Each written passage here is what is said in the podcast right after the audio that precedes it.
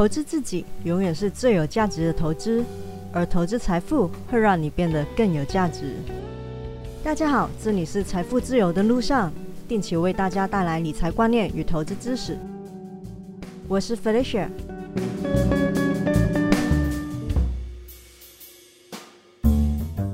最近节目收听的人数变多了，有一些新朋友可能不知道。但会觉得我讲话有口音，有时会听不太懂。先谢谢大家的包容，我也正在努力改善这个问题。没错，我不是台湾土生土长的，我是几年前只身从香港到台湾打拼的九十后，也就是台湾说的八年级生，所以我的母语是粤语、广东话。做节目除了想要分享我对投资跟经济的观点之外，主要还是想要训练改善我的国语口音跟口条。所以真的很感谢各位不嫌弃的，愿意听我讲话的内容。我呢，家庭背景只是寻常不过的平民百姓，念书时边上学边打工，到出社会工作赚钱。省吃俭用，存了一笔钱来台湾创业，但是无奈被队友打败。过来人奉劝一句啊：开店请独资，不要合伙，不要合伙。反正呢，创业失败是亏了快两百万的台币。虽然这点钱可能对很多人来说不算是什么了，但那可是我辛辛苦苦打工赚钱，再省下来才存到的。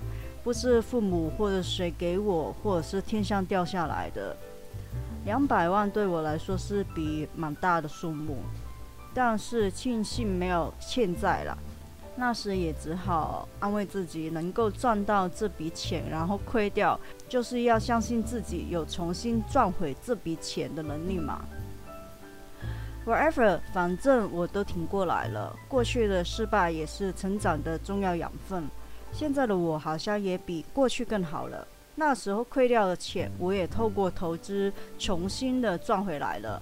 要不是当时真的是亏到肉了，本金不够多，每一步都是走的小心翼翼的，或许还能更快赚回来了。而我本身的物欲真的是没有很多，省习惯了。除了每隔几年换一台电脑，偶尔买买特价的游戏跟追星之外，其实基本上也没有什么特别大的支出。生活很简单，但也很悠闲，还能有余钱学东学西的。去年就学了调香，考了一张调香师的证照，也还在学习韩语。目前已经达成不被工作约束。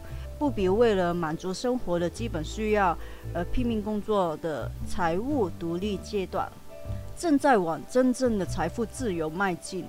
也希望听我的节目或者是看我网站文章的朋友，也能够一起扶持并进。话说回来，我的二零二一年投资总结文字版的内容，今天已经在我的网站发布。里头可以看到我手中目前持有的股票的截图。上个礼拜讲的都是以台股为主，文字版有比较详细关于美股的部分。有兴趣的朋友可以去看看。我的网站是 roadtofunlow.com，r o a d t o f i r e n o w dot com。二零二二年的开始。台股、美股的表现都还不错，美股继续要往新高或者是突破前高进发，但是成长股也是被压住的。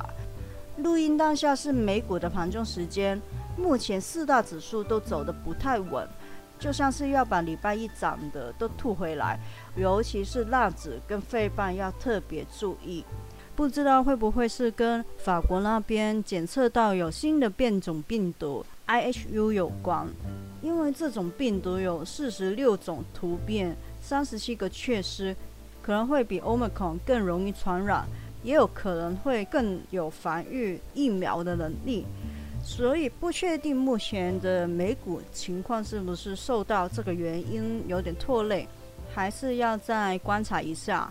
看会不会改变了最近多头的惯性。我待会还会说一下 Tesla 创办人马斯克预言会出现衰退的事情，到底是不是真的会发生呢？台股方面，外资收价量也开始回来了。台积电睡了快一年，终于睡醒了。外资回补大买两天，除了台积电一枝独秀，也带动大盘往上突破。贵买稍弱，但是目前的趋势还没有改变。贵买也不是每一档都在弱的，甚至是占全值的环球金跟中美金在礼拜二也是涨的，但是贵买指数却是收黑，还跌破五日线。说明了选股真的是很重要。就算是加权，排除了台积电跟相关的供应链，表现也是不太好的。如果你手中的持股刚好都没有这些股票的话，你对大盘的创高一定是很无感。对了，有听众问到我其中一档持股中美金的问题，我个人的观察是这一档的主力真的是很会洗。很长，就是突破之后给你来一根长黑的，还要跌破五日线，好像要破坏趋势那一种。而且除夕之后很可能会很快填息，但是又很快摔下来洗盘洗几个月，所以抱着这一档是非常要耐心的。我不建议追高，这一档也比较不适合短线。我个人的做法是拉回才会加码。然后报长期的波段，而且还会留部分的持股作为长期的持股，以零股息为主的，基本面没有变差的话都不会卖出。在二零二一年最后一天，Tesla 的创办人马斯克就在 Twitter 回答网友的提问，其中呢，《华尔街日报》的科技专栏作家。也提问了一个问题，他问：目前全球有九百三十六家估值超过十亿美元的初创公司，也就是所谓的独角兽，大家认为他们在五年内会变成怎样？而马斯克回答的时候指出，如果历史可以借鉴的话，那应该没有几家可以能够撑过下一场的衰退，而且他还说。他的直觉是衰退大约会在二零二二年的春天或者是夏天到来，最晚不会晚于二零二三。到底马斯克的说话是否有依据呢？那作为参考的话，来看看跨国投资银行高盛的看法。高盛在二零二二年的全球经济展望中表示。随着疫苗、新冠特效药不断取得进展，对二零二二年的经济前景持乐观的态度。预计二零二二年全球的 GDP 可能增长四点五趴。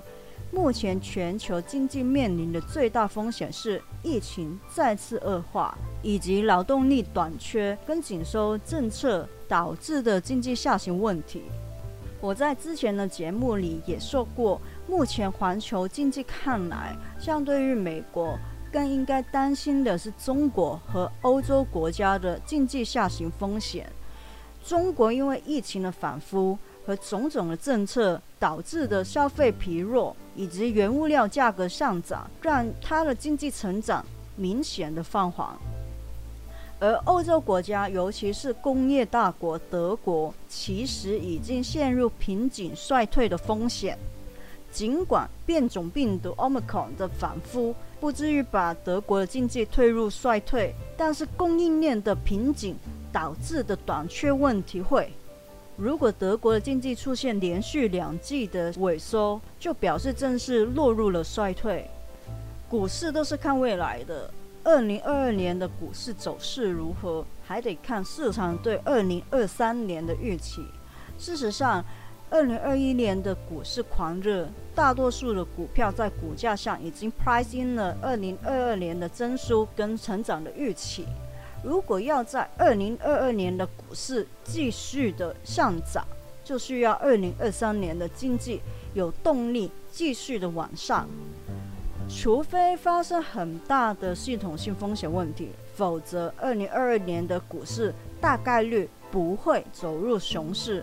比较有可能出现的最坏情况，就是上上落落之后，在二零二二年的年末又回到二零二一年的年末的起点。如果这样真的是发生了，也就代表着不预期二零二三年会有比较好的经济成长，仅仅反映了二零二二年基本面的情况。所以说不定。二二年的美股情况更会是倾向大的箱型格局，而即便走了一年的指数又回到原点，也不代表个股也会回到原点。如果这个情况真的是发生的话，更有可能会是基本面好，而且前进比较好的企业会继续的成长，淘汰掉还没有站稳脚步的新创企业和基本面不良企业。在面临加息的压力底下，成长股被压着打也是这个原因。所以马斯克认为，初创的公司没有几家能够撑得过衰退是有道理的，而能熬得过的，很有可能就会摇身一变变成下一个 Apple、Google、Tesla 了。所以说，美股很可能就是箱型的格局。而我们投资的重点，可能还是要放在基本面好、前进佳的蓝筹股，或者是比较大型的企业。成长股不是不能投，但是要更谨慎的去选择。如果环球股市大跌，作为小型的经济体，台股的确没有办法独善其身的。但有说，涨是重视，跌是重止嘛？许多的台股其实有势也有止，我对台股在二零二二年的表现是抱于比较乐观的预期的。个人认为，台股比较大的机会会在第一季迎来高峰，第四季可能会跟第一季是持平或者是略顺一筹，第二、第三季会是比较平淡的事情，跟美股的预期是相似的。台股很可能也会走比较大的箱型格局。只是在第一季会先冲一波，整体的表现理应是比二零二一年是更好的。无论环球的经济是否有下行的压力，只要世界还在发展，以半导体生产为主的台湾也不会落寞的。几乎所有的经济发展都离不开半导体。现在说的什么大趋势，没有一项是能够与半导体脱钩的。这是台湾目前最大的优势，能够把优势继续的维持，短期内都没有看衰的道理。相比其他的亚洲地区，台币是相对强势的一个证明。尽管在二零二一年美国开始进行收借跟想要提前加息的时候，美元的指数就是逐涨的走强。但在其他亚洲地区的货币都显得比较弱势的时候，台币还在努力撑在那里，甚至有一点点升级，表示美元虽然变得强势，但是台湾的出口贸易也很强势，而且外资很愿意把钱流进台湾作为投资。要是从字面上来解释。巅峰过后回落是必然的衰退，经历过二零二一年的巅峰，回落是可以预期的。这样看来，马斯克的说法九成是对的。但是，如果是根据实际经济学上的衰退定义，我还是抱有审慎乐观的看法。整体来看，环球的经济的确是有衰退的风险。但是更有可能发生的会是增长放缓，或者是停滞。就算是衰退，也不会到大萧条的情况，所以不需要过度的恐慌。但是也要做好防范的措施，保持资产配置的弹性，尽量不要把持股的部位拉满，或许是更重要的。今天的节目就到这里，希望大家喜欢。喜欢的话可以订阅我的节目，分享给你的亲人朋友听听看。我是飞雪，下次见哦，拜拜。